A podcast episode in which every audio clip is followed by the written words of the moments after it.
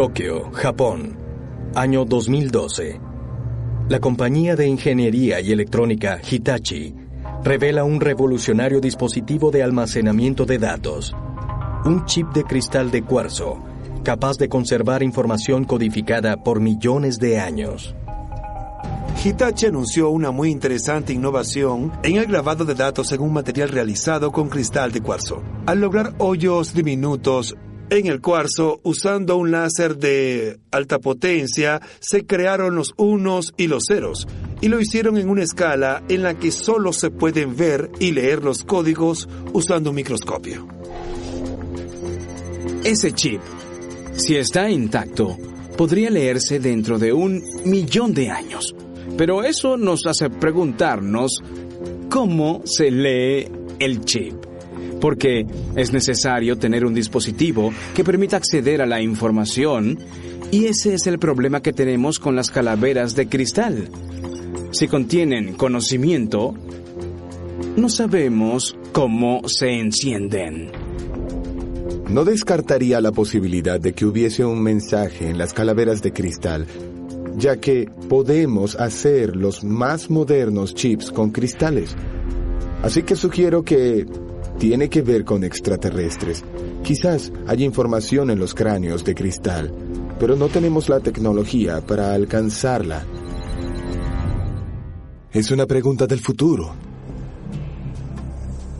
La ciencia moderna ha investigado y explorado el uso del cristal de cuarzo en la tecnología de punta y las comunicaciones.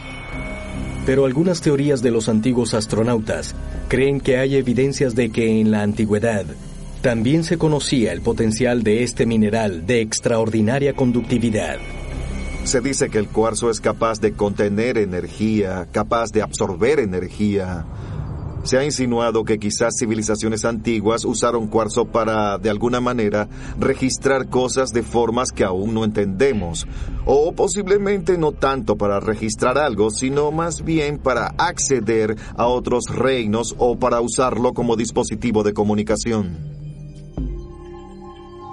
algunas clases de receptores, radios, televisores, otros tipos de comunicación e incluso la potencia de naves espaciales pueden crearse con cristales de cuarzo.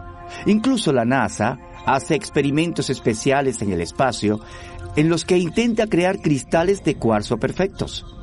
Así que la idea de que los cristales de cuarzo sean usados por extraterrestres como tecnología de punta tiene mucho sentido. De lo que estamos seguros es que el cristal es capaz de guardar información. Así que ahora debemos preguntarnos si las calaveras de cristal están hechas de este material porque nuestros ancestros querían guardar información en ellas. Aunque no tengamos los medios para acceder a ella, creo que en realidad es importante para nosotros hacer un esfuerzo para ver qué clase de información podría estar contenida en estas calaveras de cristal.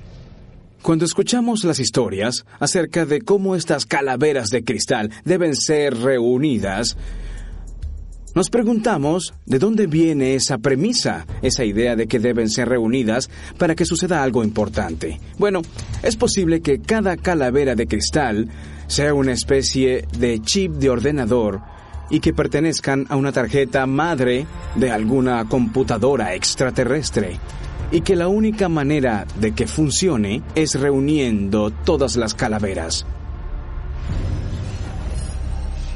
¿Realmente podrían las calaveras de cristal ser parte de un sistema informático antiguo muy elaborado? ¿Podrían ser dispositivos de almacenamiento de datos usados para registrar y transmitir información? Quizás se podría encontrar más evidencia al medir el campo de energía electromagnética o el aura que rodea a una calavera de cristal real llamada Einstein.